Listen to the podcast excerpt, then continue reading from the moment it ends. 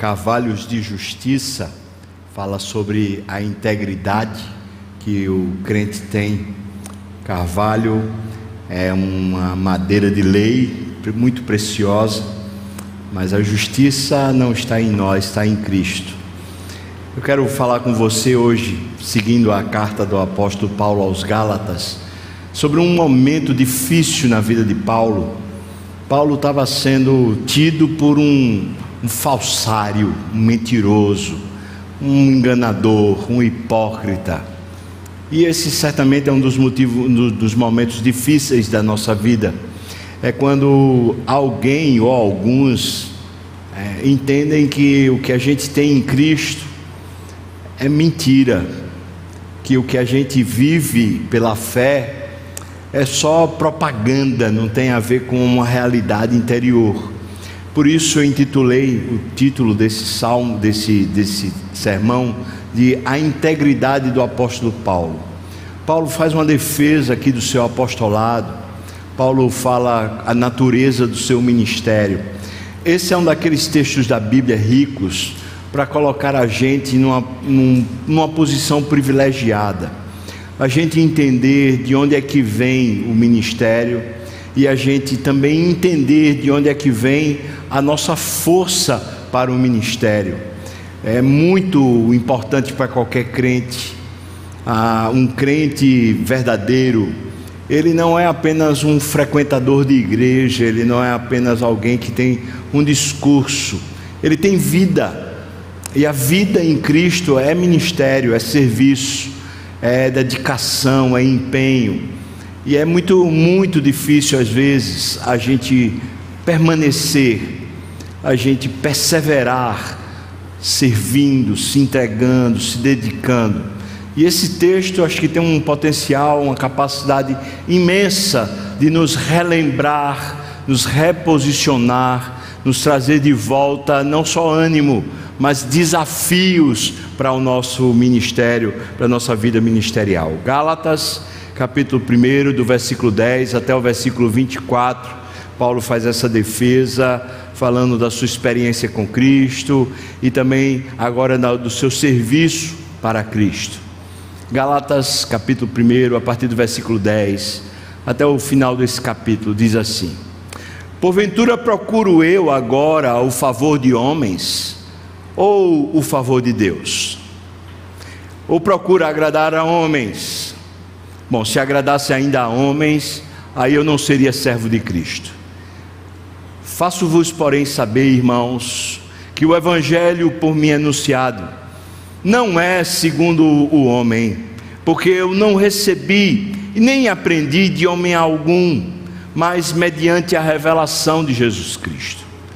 Porque ouviste qual foi o meu proceder outrora, quando eu era judeu no judaísmo, como sobremaneira eu perseguia a igreja de Deus e a devastava e na minha nação, quanto ao judaísmo, avantajava-me a muitos da minha idade.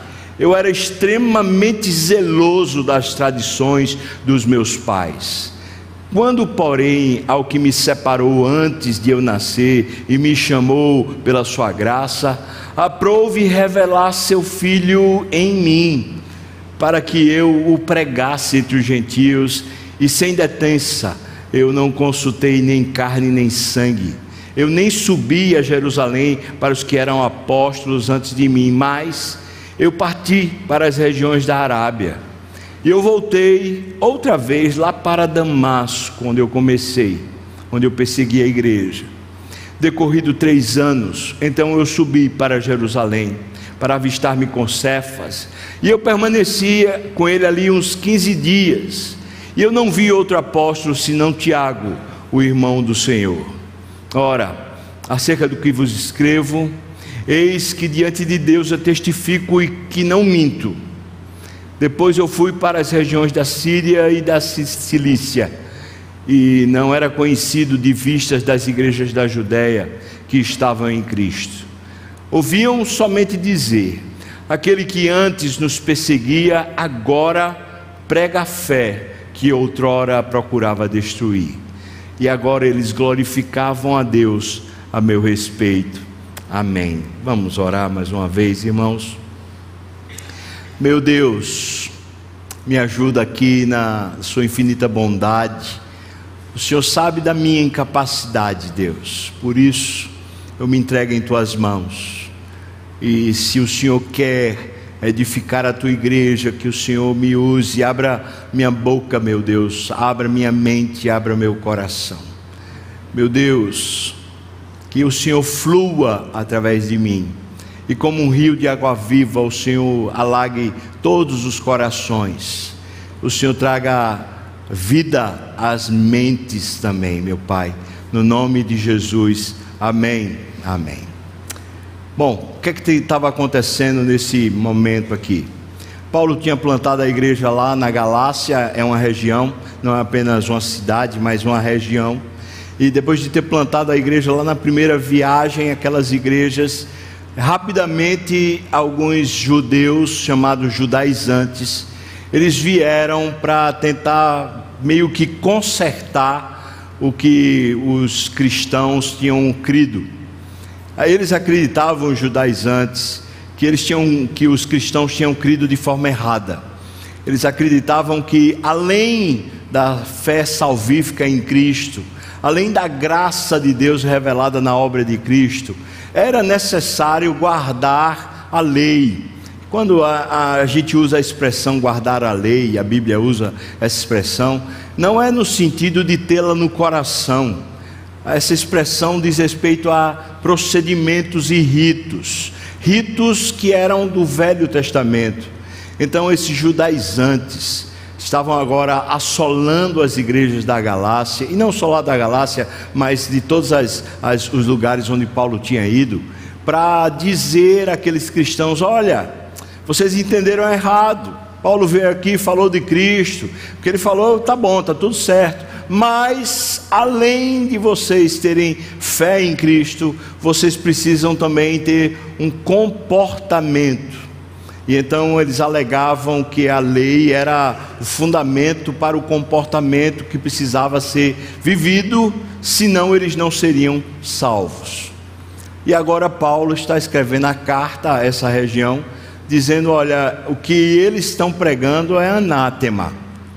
Mas para validar o que eles pregavam, eles precisavam diminuir Paulo eles precisavam colocar Paulo como se fosse um falso apóstolo. E o que é que eles alegavam? Eles alegavam que Paulo não era o discípulo original de Jesus, ele não tinha caminhado com Jesus, não tinha conhecido Jesus face a face.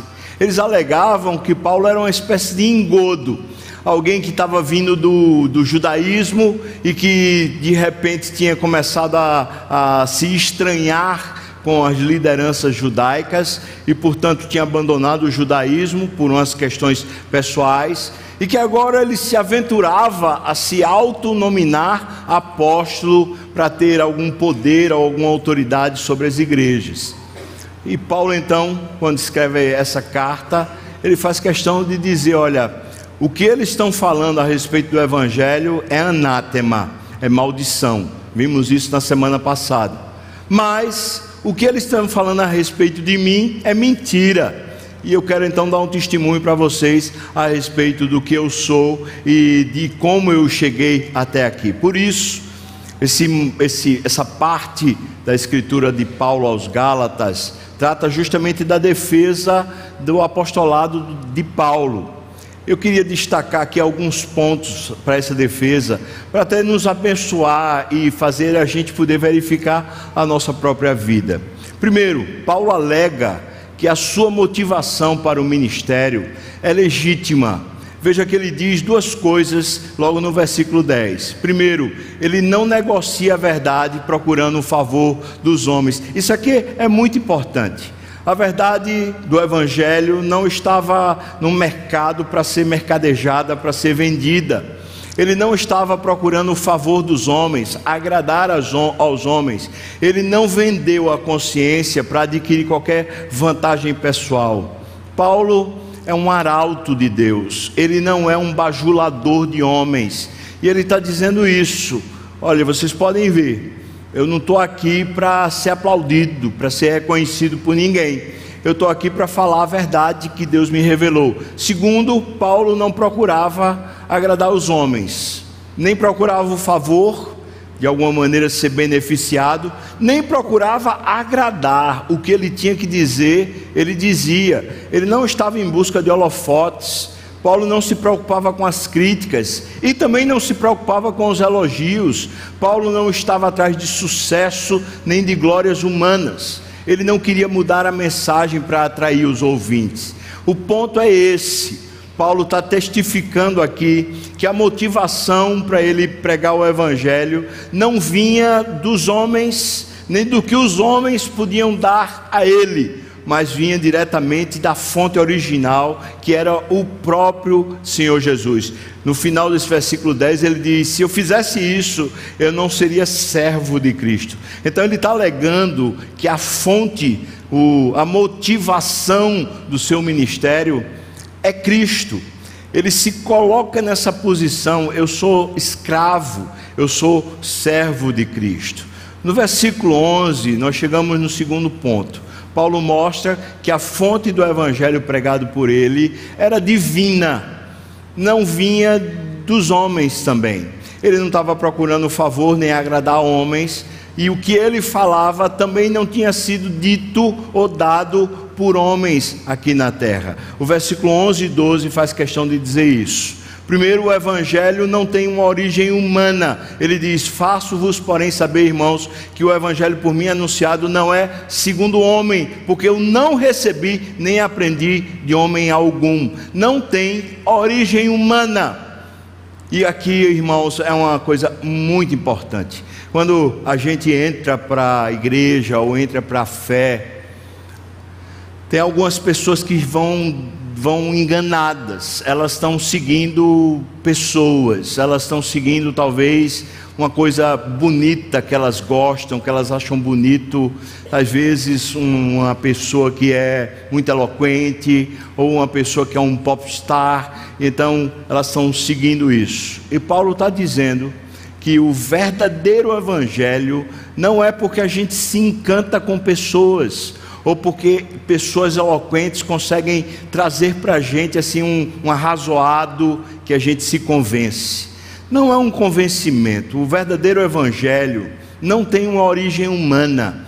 Qualquer pessoa que é salva pelo evangelho é porque o próprio Deus foi e trouxe a mensagem da obra de Cristo ao seu coração.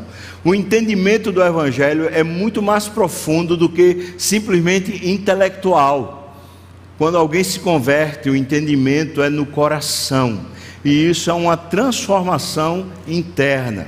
Mas aqui ele também diz que, não tendo aprendido de homem algum, mas ele aprendeu, ele faz questão de dizer isso, mediante a revelação de Jesus Cristo, no versículo 12. Portanto, o verdadeiro evangelho é uma revelação divina.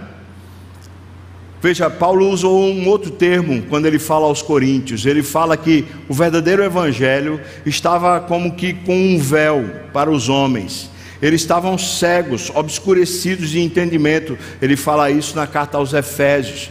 Então, Paulo, por muitas, muitas maneiras, ele explica que é impossível para o ser humano conseguir entender a obra de Jesus se Deus não descortinar, se Deus não abrir os, os olhos cegos, fizer um milagre no coração. O Evangelho, a salvação, é uma revelação de Deus. Deus revela Jesus ao seu interior de repente você se apercebe que você é um miserável pecador e que Cristo, no seu favor eterno, resolveu morrer pelos seus pecados. Isso vai muito além de uma ideia, isso vai a um constrangimento interior, a uma realidade interior de alguém que se sente daí por diante devedor a Deus e agradecido a Deus e prontificado a se entregar a Deus em todas as instâncias.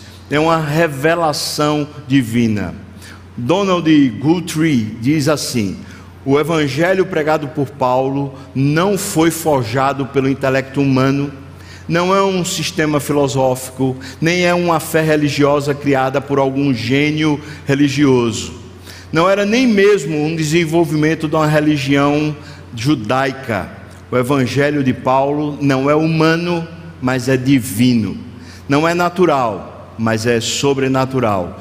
O seu molde, o padrão era outro, é uma outra espécie de mente que está por detrás do evangelho, é a mente divina. Veja a natureza do evangelho, ela vem de origem divina e Paulo então está dizendo isso. Paulo mostra a fonte do evangelho que ele prega, é divino. Terceiro ponto, Paulo então começa a dar o seu testemunho.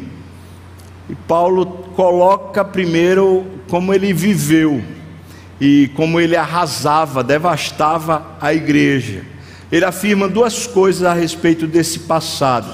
Primeiro, ele era um religioso fanático ele se destacava entre os seus pares. Esse Donald Guthrie diz que Saulo, como um fariseu estudioso, teria sido bem treinado nas minúcias da coleção de ensinamentos orais que eram complementares à lei escrita. Era um doutor da lei, ele era uma pessoa extremamente competente, se avantajava entre os seus compatriotas nesse ponto de ser um religioso fanático, ele era zeloso pela tradição dos seus pais. Ele faz questão de dizer isso, que ele cuidava das tradições. William Hendricks diz que o judaísmo de que Paulo fala não era uma revelação do Antigo Testamento. Era muito além do que isso, era uma religião que sepultava a santa lei de Deus sob o peso de tradições humanas o corpo inteiro da lei oral suplementava a lei escrita. Deixa eu explicar um pouquinho o que é isso. É que naqueles dias, nos dias de Jesus, aqueles homens doutos na lei, eles acreditavam que além dos escritos de Moisés, havia uma, uma série de tradições orais, ou seja, de coisas que foram ditas e não foram escritas do próprio Moisés. E essa tradição oral se mantinha através daquele telefone sem fio. Alguém falou para alguém, que continuou falando para alguém, para alguém, até que chegou aquele período, aquele grupo, até que chegou aquele momento. Então eles colocavam em pé de igualdade tanto os escritos de Moisés, a lei propriamente dita, como essa tradição oral. E Paulo então está dizendo que ele conhecia, e essa tradição dos seus pais ele zelava ou seja, ele de fato não era apenas um catedrático, ele era uma pessoa que estava atrás de seguir, comprometido, um religioso fanático. Mas Paulo também diz que era um perseguidor implacável. Ele usa uma palavra muito forte aqui, um termo grego chamado devastar, é traduzido por devastar. Esse termo era usado para soldados que devastavam a cidade essa palavra é extremamente forte, significa destruir ou pilhar, com a nítida conotação de devastação bélica. Paulo era uma espécie de, de guerreiro, era um soldado estava pronto para destruir o cristianismo, e era assim como ele se via, um perseguidor implacável da igreja.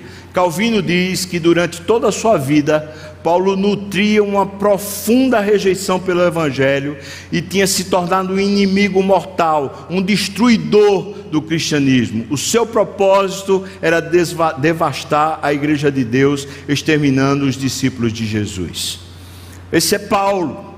Ele não tem, não tem necessidade de ocultar a vergonha do seu passado. Ele faz questão de dizer: Olha, eu não sou um falso, não. Na verdade, eu era isso aqui e o que eu era. Não foi porque eu briguei com nenhum líder religioso, não foi porque eu me indispus com a liderança, é porque eu estava cego, eu era um religioso fanático, eu era um perseguidor implacável da igreja. Versículos 13 e 14 falam isso. Nós chegamos no quarto ponto. Ele fala que a sua conversão foi verdadeira. E ele mostra quatro passos que o Evangelho teve na sua vida para transformá-lo. Portanto, quatro passos transformadores do Evangelho. E aqui é bom porque a gente pode verificar a nossa própria vida. Primeira coisa que ele diz que o evangelho é uma decisão divina. Veja, ele diz: "Quando, porém, ao que me separou antes de eu nascer".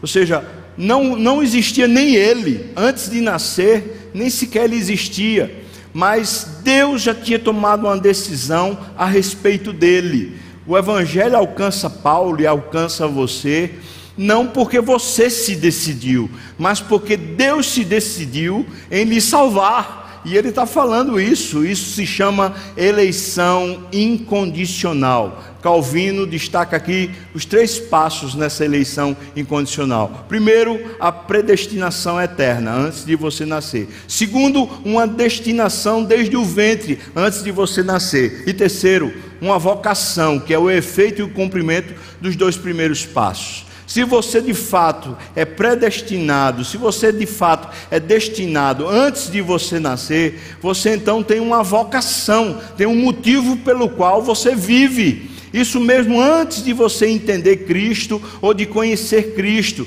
Deus tem um sentido para a sua vida e o sentido é a vocação. Paulo está dizendo isso. Antes de eu nascer, Ele me chamou pela sua graça e aprove revelar o seu Filho em mim.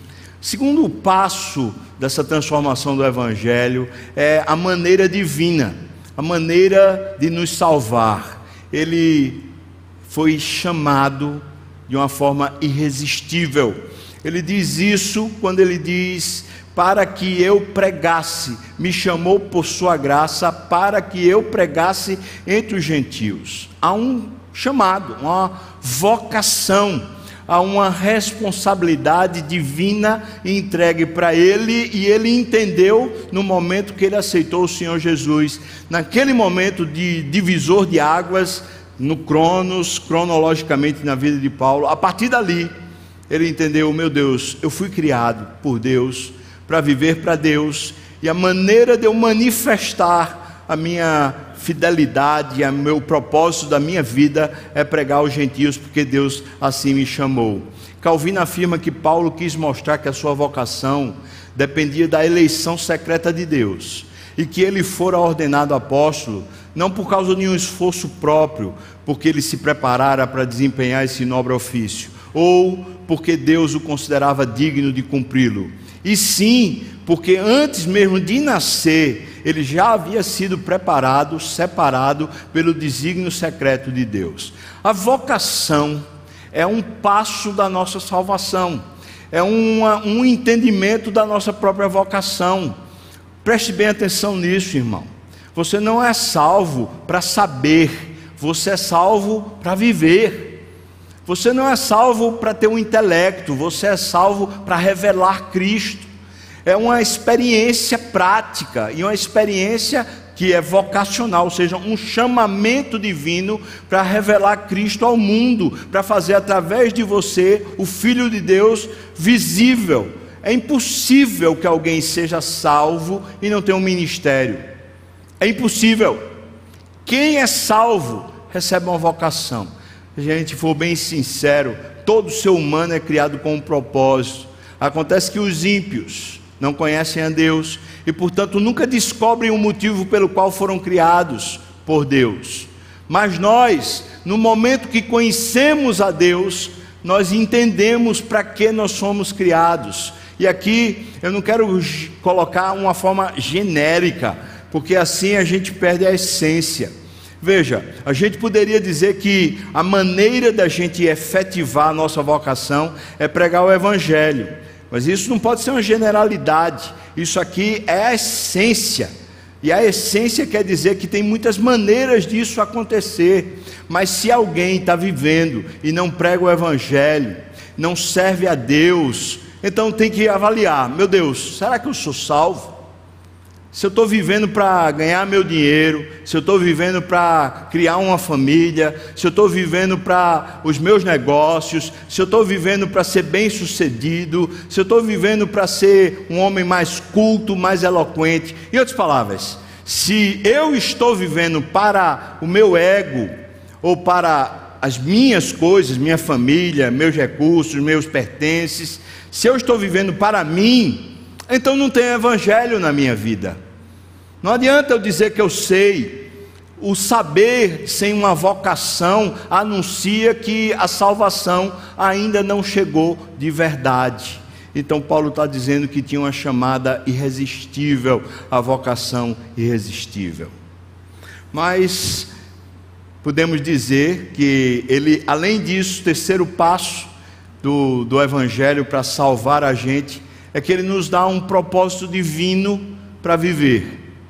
Ele nos dá uma decisão divina, uma eleição incondicional, ele nos dá uma maneira divina, a chamada irresistível, e agora ele nos dá um propósito divino.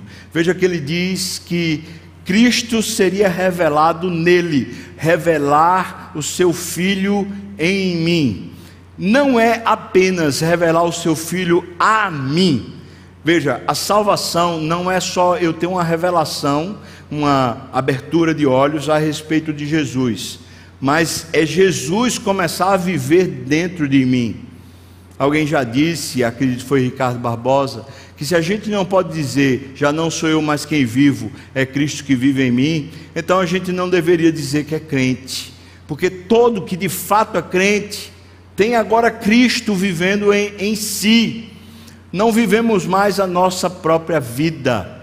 Naquele momento da nossa substituição, quando Cristo assume a nossa morte, assume os nossos pecados, Ele nos entrega a sua vida, de maneira que quando nós temos um encontro com Cristo, nós morremos para o pecado e somos vivificados para Deus. A nossa vida é substituída, a vida para a morte, a vida do pecado é levada por Cristo, e a vida eterna, a vida em abundância, a vida que agrada a Deus, nos é entregue por meio de Cristo. Há uma dupla substituição. Portanto, o propósito da salvação é que agora a Cristo seja revelado em você.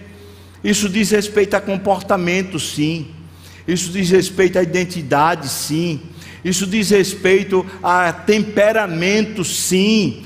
Tudo em nós começa a ser remodelado, transformado. Não dá para permanecer do mesmo jeito. Agora, o importante aqui é que não é o nosso esforço, mas é a obra de Cristo. A obra de Cristo é tão operosa que ela vai remodelando completamente a nossa própria condição. Deus se revelou a Jesus revelou a Paulo Jesus, e essa revelação não foi apenas intelectual, mas foi sobretudo num nível experimental. Eu gosto muito disso, irmãos, porque normalmente nas igrejas, de um modo geral, cristãs, seja de que naipe for, de que denominação for, normalmente as pessoas tendem a serem simplesmente religiosos a simplesmente baterem um cartão dentro de uma igreja, a dizer fui no domingo, ou então eu fui naquela, naquela, naquele serviço, naquele ministério, e batendo o cartão de ponto, acha que pronto, eu sou salvo. É muito mais profundo que isso.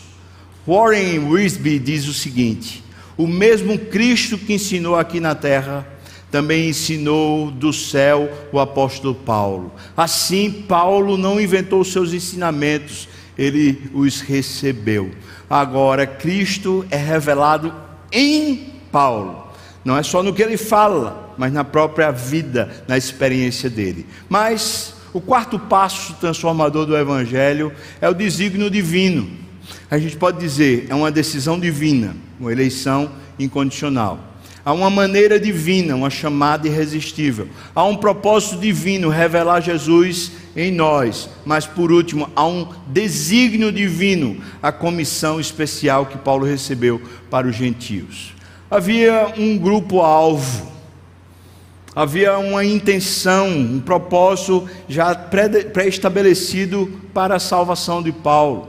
Paulo seria enviado, a palavra apóstolo quer dizer enviado, para os gentios. Se Paulo não cumpre o propósito que Deus tinha dado através da sua, da sua salvação, a igreja não nasceria de fato, ela ficaria restrita ao judaísmo. Claro que eu estou aqui falando como se Paulo fosse a grande figura, mas o que eu quero dizer é que no propósito eterno de, de, Deus para Paulo, no momento que ele salva Paulo, ele queria incluir todo um grupo de pessoas que era estranho às alianças do Velho Testamento. Esse grupo de pessoas inclui todos nós, os gentios, era para isso que Paulo tinha nascido, era para isso que Paulo tinha sido salvo, para trazer glória a Deus agora através desse, desse ministério, dessa vocação. O desígnio divino era uma comissão especial para os gentios. Aqueles que eram considerados indignos, inaptos, aquilo que os judeus não consideravam como sendo capazes de adorar a Deus, agora eles estão dentro da aliança para participar. Finalmente, nós chegamos em três áreas onde Paulo se revela preparado para servir no Evangelho. Eu quero usar essa, essa parte, essa quinta parte do sermão, para analisar minha própria vida. Quem sabe você pode fazer o mesmo, analisar a sua própria vida. Paulo sabia que tinha sido preparado por Deus para viver a comissão, para viver o chamado divino. Vamos lembrar aqui então o conteúdo que a gente está analisando. Paulo primeiro diz que ele foi salvo por uma revelação especial, um chamamento eterno.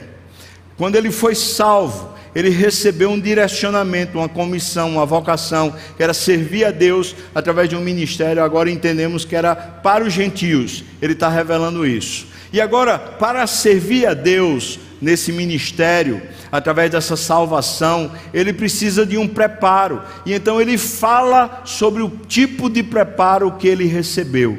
A gente poderia colocar aqui pelo menos três áreas onde Paulo recebeu um grande preparo. Primeiro, ele recebeu um grande preparo intelectual, vamos dizer assim, um preparo teológico. O texto diz aqui no versículos 16 e 17 que sem detença ele não foi em busca de carne ou sangue, mas ele foi para a Arábia. Ele diz isso. Depois que ele passa ali em Jerusalém, ele vai para a Arábia, e quando ele fica na Arábia, nós entendemos que ele ficou pelo menos três anos na Arábia e ali ele aprendeu com o próprio Senhor Jesus. Essa é, esse é o testemunho que ele dá em Atos 9, 22. Ele dá esse testemunho também em 2 Coríntios, capítulo 12. Não foi carne, não foi sangue. Ele é apóstolo porque ele esteve com o próprio Senhor Jesus e ele começou a conhecer todo o fundamento da fé cristã. Ele começou a entender todo o Velho Testamento a partir de Cristo. Ele teve uma nova hermenêutica, houve uma mudança de mentalidade a partir do seu preparo teológico. Ninguém pode negligenciar a necessidade de preparo teológico. Agora, vamos, vamos colocar aqui uma coisa à parte. Preparo teológico não quer dizer apenas acadêmico. Preparo teológico é, na sua essência, conhecer a Deus. Ou seja, vai muito além de você conhecer doutrinas. Vai você conhecer as escrituras. Um obreiro aprovado é aquele que maneja bem a palavra. Não é você simplesmente saber as doutrinas e saber citar coisas, mas é ter um conhecimento profundo do próprio Deus. Paulo foi levado ao deserto e preste bem atenção. Desde os cinco anos desse homem, cinco anos de idade, até agora essa idade madura, ah, no momento da sua salvação, esses anos todos, talvez 25 anos, talvez 30 anos que Paulo tinha vivido até ser salvo, foi estudando o Velho Testamento, irmãos. Ele era um fariseu exímio. Para você ser fariseu naquela época, era porque você já era douto, tinha uma espécie de doutorado no Velho Testamento, era douto no Velho Testamento. Mas ele diz que se avantajava a todos os demais. Ou seja, ele tinha um cabedal de conhecimento a respeito do Velho Testamento que era impressionante. Mas aqui eu quero fazer justamente essa ressalva. Sem a revelação de Cristo, sem a teologia, sem o conhecimento de Deus, todo, tudo que ele conhecia não servia aos propósitos divinos. Foi necessário que ele separasse, Deus separasse um tempo para ele equacionar sua cabeça, para sua cabeça ser toda convertida a Cristo, para que todo o conhecimento técnico, toda, todo aquele conhecimento do Velho Testamento se revelasse agora na pessoa de Jesus. Agora Paulo está teologicamente preparado. Mas eu poderia dizer que além do preparo intelectual, Paulo também precisou de um preparo no coração. Ele precisava restaurar ou recondicionar relações, relações humanas. E eu vou dizer que ele precisava ser humilde. Quando Deus começa a trabalhar no nosso coração, a principal ênfase é a humildade. A humildade é que faz a gente estar disponível para Deus para qualquer coisa. Eu sempre digo que uma pessoa humilde, ela cabe em qualquer lugar. A pessoa arrogante, ela não cabe em lugar nenhum, nem nela mesma. Dessa maneira, Paulo agora está sendo tratado por Deus para reorganizar as suas vidas, as suas, relações interpessoais. O versículo diz para nós que Paulo retornou a Damasco para corrigir o erro praticado, o erro, o erro que ele tinha. Lembra lá em Atos capítulo 9 que Paulo estava indo a Damasco para perseguir os cristãos? Pois Paulo agora diz que ele voltou a Damasco Veja que ele diz, versículo 17, no finalzinho: Outra vez eu fui para Damasco. Mas não apenas em Damasco ele corrige as relações, ele também volta, ele vai para Jerusalém. Ele diz aqui no versículo 18: Decorrido três anos, depois de estar na Arábia, eu subi a Jerusalém para avistar-me com Cefas e permaneci com ele 15 dias. Depois ele diz: Eu não vi outro apóstolo senão Tiago, o irmão do Senhor. Veja que ele está gastando um tempo agora para reorganizar a relação dele com os líderes. Ele é um líder com eles. Não é aqui uma relação de subordinação, mas é uma relação de equidade ele está colocando, se colocando e conhecendo agora os líderes que Deus tinha chamado para com ele serem apóstolos. Ele está restaurando e ao mesmo tempo está se colocando na situação de apóstolo. O propósito da viagem de Paulo a Jerusalém foi pessoal, não era oficial. Ele foi lá avistar Pedro, foi avistar Tiago. Pedro era o líder da igreja em Jerusalém, para mostrar que ele nunca estava nem estivera em desarmonia com os apóstolos a essa altura, ele estava em plena harmonia com todas as opiniões e com todos os ensinos dos apóstolos. Mas além dos apóstolos, Paulo diz aqui para nós, no versículo 21, que ele foi para as regiões da Síria e da Sicília. Bom, ele foi enfrentar o seu passado. Ele foi para Tarso. Ele foi encontrar seus amigos de infância. Ele foi encontrar seus amigos de juventude. Ele foi encontrar, se, se seus pais estivessem vivos, provavelmente os seus pais também. Ele era considerado certamente lá pelo aquele povo que conhecera ele na sua infância, na sua juventude. Ele agora era considerado como um louco, mas o texto diz é, em, em Atos capítulo 11 que quando Barnabé chega em Antioquia, ele vai até Tarso chamar Paulo para desempenhar o ofício na igreja de Antioquia. Ou seja, Paulo volta para sua casa e ele volta para restabelecer as relações agora no padrão de Cristo, não no padrão da arrogância que ele tinha antes, quando ele era doutor da lei, o catedrático, o mais avantajado de todos, agora com humildade ele está voltando para rever as suas relações. Nós podemos dizer que Deus estava trabalhando a humildade à medida em que ele estava reorganizando as suas relações pessoais. Em 2 Coríntios, no capítulo 5, Paulo diz que se conheceu alguém antes de Cristo, já agora ele não conhece desse modo. Ele agora conhece todas as pessoas através de Cristo.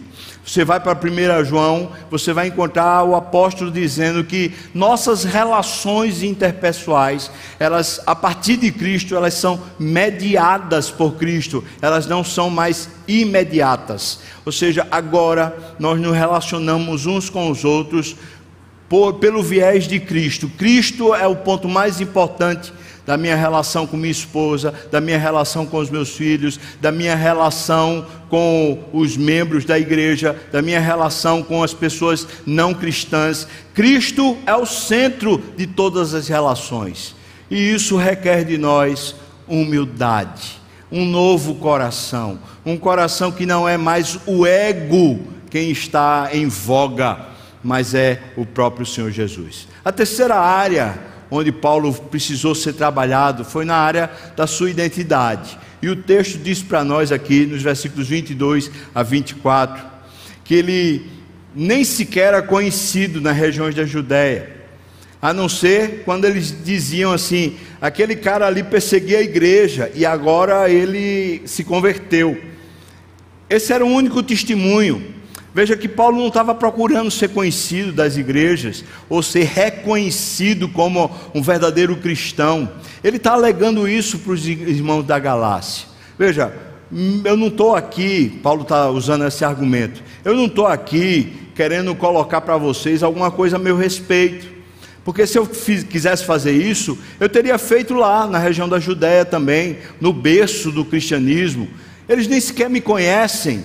Ele só tem um testemunho a falar. Ele perseguia a igreja e agora ele, ele prega a fé que ele condenava. E o texto diz, versículo 24: Eles não aplaudem a mim, eles não acham que eu sou o maioral, eles na verdade sabem do meu testemunho e por causa desse testemunho eles glorificam a Deus. Eles glorificam a Deus a meu respeito, não por mim, mas pelo que Deus fez em mim. Isso aqui é humildade e isso aqui é identidade. Quando um crente se converte, ele sabe que não é mais ele quem vive, é Cristo que vive nele. Portanto, se há alguma coisa boa acontecendo, se há alguma virtude, se há alguma mudança, se há alguma coisa que possa ser elogiada, é Cristo, não somos nós, não tem a ver conosco, tem a ver com o que Cristo fez. Então, Paulo está sendo preparado através do intelecto, preparado teologicamente, à medida que ele tem um relacionamento mais aprofundado com Deus por meio das Escrituras e por meio da relação com Cristo. Paulo está sendo preparado no seu coração quando ele reorganiza as suas relações interpessoais, tirando o ego e colocando Cristo nas relações, e Paulo finalmente entende a partir da salvação que tudo na vida dele tem a ver com a glória de Deus, não tem mais a ver consigo mesmo ou com a glória de si mesmo. É muito interessante porque Paulo está argumentando para igreja, as igrejas da Galácia que ele tem autoridade para pregar o Evangelho. Mas quando ele fala da autoridade que ele tem, o tempo todo ele está destacando que foi Deus e que essa autoridade é proveniente de Deus que essa autoridade tem a ver com a obra de Cristo, não tem a ver com ele, não tem a ver com a história dele, não tem a ver com a mente dele, não tem a ver com ele ter qualquer coisa. Em outras palavras, quando Paulo está argumentando a respeito da sua autoridade ou a respeito do seu apostolado, o ponto que ele quer chegar não é, por favor, me considerem mas ele está dizendo, por favor, considerem a obra que Cristo fez. Irmãos, e esse aqui é o ponto. A integridade de alguém, quando Paulo está defendendo a sua integridade, a integridade de alguém não está no que nós conseguimos. Alguém vai dizer, a integridade é aquilo que os anjos falam de você. Quando você é o que você é, seja na presença dos outros ou seja sozinho. Tudo bem, eu aceito esse conceito, mas eu acredito que a integridade vai muito além da questão da visibilidade ou do que os outros falam. A integridade é quando o nosso coração, todo o nosso ser, desperta, e agora tudo o que somos não tem mais a ver conosco, só tem a ver com Deus. A nossa vida passa a ser para Deus. Somos chamados antes de nascermos. Nós somos chamados no tempo e no espaço para um propósito divino. O propósito divino, uma vez revelado, a grande comissão, nós vivemos para glorificar a Deus nas áreas ou nos lugares que Deus nos envia. Agora eu quero fazer, no, por final, aplicações pessoais. Minha pergunta para você, primeiro, você poderia testificar a respeito de si mesmo uma real conversão? O que você alega para dizer que é convertido? Estar na igreja não vale. Você está fazendo parte de algum ministério também não vale. Não é isso que testifica. O ponto de testificação é: me diga uma coisa, você teve uma real e tem uma real experiência com Cristo. Uma experiência que lá atrás mudou você e que hoje continua se perpetuando, onde Cristo vive em você, se revela em você. Você tem essa experiência, você continua tendo essa experiência de estar com Cristo e estar em Cristo. Segunda pergunta: Deus criou você para quê? Qual é o motivo de você estar na terra? Se é para ganhar dinheiro ou se tem a ver apenas com seu ego, então eu quero dizer para você com muito carinho, irmão, acho que você ainda não é salvo acho que Cristo ainda não lhe salvou. Ele arranca a gente justamente dessa vida em si mesmada, para uma nova vida, uma vida para trazer glória ao Filho, para as pessoas poderem glorificar ao Deus Pai. Então eu lhe pergunto de novo: qual o propósito da sua vida aqui na terra? Você vive por acaso para Deus ser glorificado por você e através de você? Terceira pergunta muito importante. Onde Deus lhe colocou para o ministério que Ele lhe deu ser efetivado? Quais são os lugares, quais são as pessoas que Deus colocou você para, através de Cristo, Deus ser glorificado na sua vida? Onde foi? Você enxerga que o lugar que você trabalha, na verdade, foi um desígnio divino, foi Deus que lhe chamou. Você enxerga que a família que você participa foi um desígnio divino que Deus lhe chamou e lhe colocou ali. Você enxerga que a igreja que você faz parte é um desígnio divino que Deus lhe colocou e tem um ministério para você ali. Você enxerga que em todas as esferas da sua experiência, Deus é quem coloca você para ali você viver servindo a Ele. Não tem a ver conosco, mais uma vez, tem a ver com Ele ser glorificado, tem a ver com a vida dele, não com a nossa. Quarta pergunta: você está ou tem sido preparado por Deus para a vocação? para trazer glória a Deus.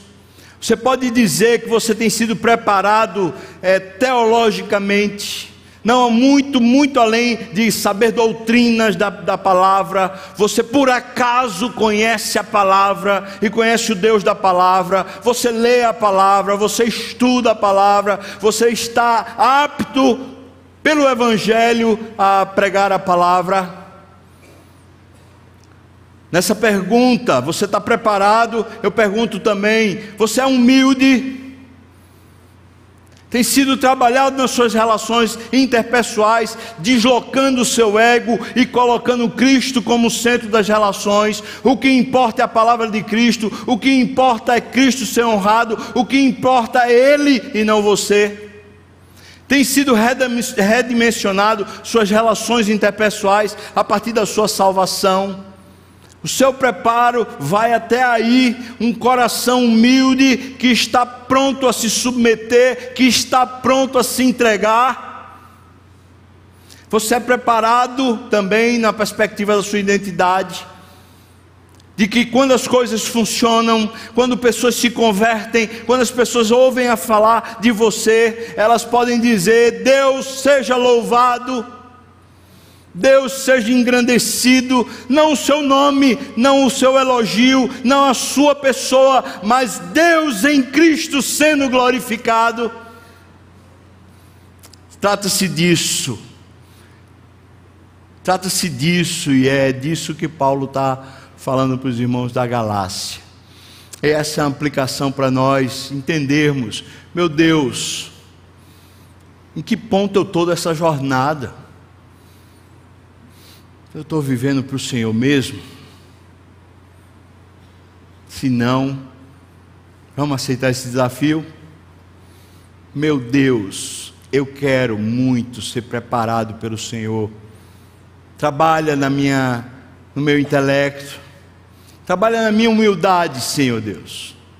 Trabalha o meu coração. Senhor, trabalha a minha identidade. Não a mim, não a nós, mas ao teu nome da glória.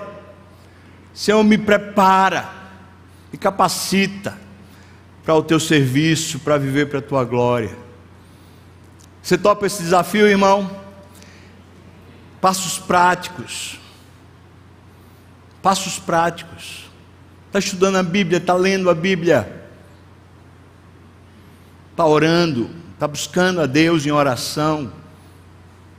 Você está servindo ao Senhor lá no seu trabalho, na igreja, na família, todas as esferas da sua vida. Passos práticos está desenvolvendo, está crescendo. Passos práticos, não apenas coisas que se fala, coisas que se sabe, experiência. Quero convidar você a orar nesse momento, dizendo: Deus, eu quero preparo e eu quero uma vida que seja para a tua glória. Quero que o Senhor me prepare e me capacite, e ao mesmo tempo me use para que o teu nome seja honrado em toda a terra. Para isso, se você quer esse desafio, eu também quero. Fique de pé, eu quero orar por você e orar com você. A gente orar pedindo a Deus sua graça misericórdia, nos assistindo para isso.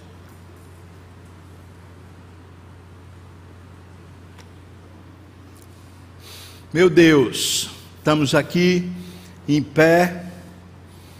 Não, não sei, Deus, o que é que o Senhor quer fazer, ter a mínima noção de como é que o Senhor quer atuar em mim, nos meus irmãos, mas isso pouco importa, não precisamos saber como, só queremos uma coisa, Deus, que o Senhor faça, por misericórdia e graça, nos prepara, nos capacita, mexe conosco, Deus. Senhor, nos ajuda a termos um intelecto mais preparado, conhecermos mais o Senhor, as suas doutrinas, conhecermos mais, Senhor, a tua palavra, o teu coração. Senhor, prepara também nosso coração para sermos humildes, as relações serem por meio de Cristo, Deus. Senhor, prepara também a nossa vida, prepara para que a gente tenha tudo em nós para a glória do teu nome e que qualquer coisa que venha de proveitosa de nós traga glória a ti, Senhor, não a nós, mas ao teu nome, Pai. Senhor, nos abençoa, nos alimenta, nos levanta. Senhor, nós queremos te adorar e te servir. Nós oramos assim no nome de Jesus. Amém. E que a graça do nosso Senhor e Salvador Jesus Cristo, o amor de Deus, o nosso querido e amado Pai, comunhão, consolo, a bênção, poder, o avivamento do Espírito venha sobre nós, povo do Senhor, não só aqui agora, mas até quando o Senhor voltar e nos chamar para si. Aleluia! Amém. Amém. Vamos cantar, irmãos.